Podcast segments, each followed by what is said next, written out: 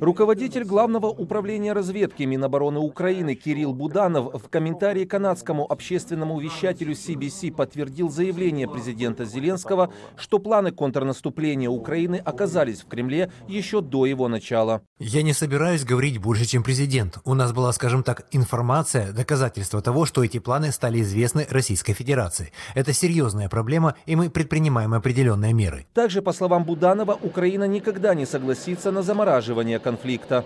Главком ВСУ Александр Сырский после посещения подразделений на Авдеевском и Кураховском направлениях отметил, что ситуация остается сложной. Наши бригады ведут жесткие бои с превосходящими силами противника.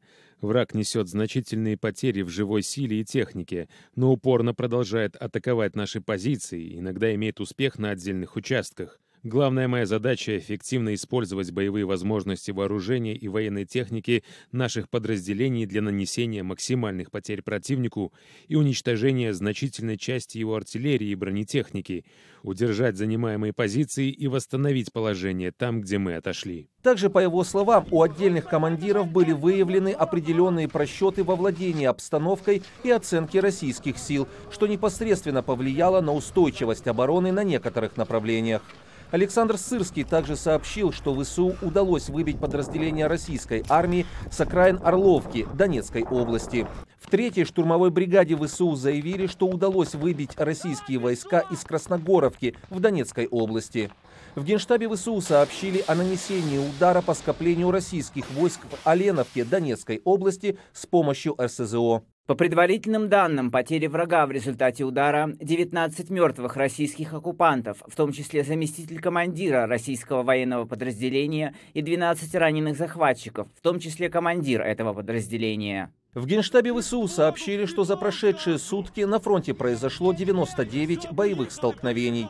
Силы специальных операций ВСУ подтвердили гибель бойцов 73-го морского центра специальных операций во время проведения задания.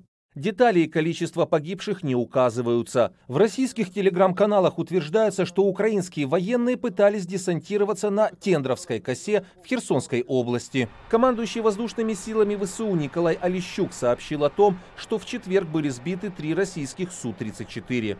За минувшие сутки Россия атаковала 10 областей Украины. Есть погибшие и раненые среди гражданского населения. Только в Харьковской области от обстрелов погибли 4 человека, 6 получили ранения. Днем российская авиация нанесла удар по прифронтовому селу Юльевка Запорожской области. Погиб один человек. Александр Яневский, «Голос Америки».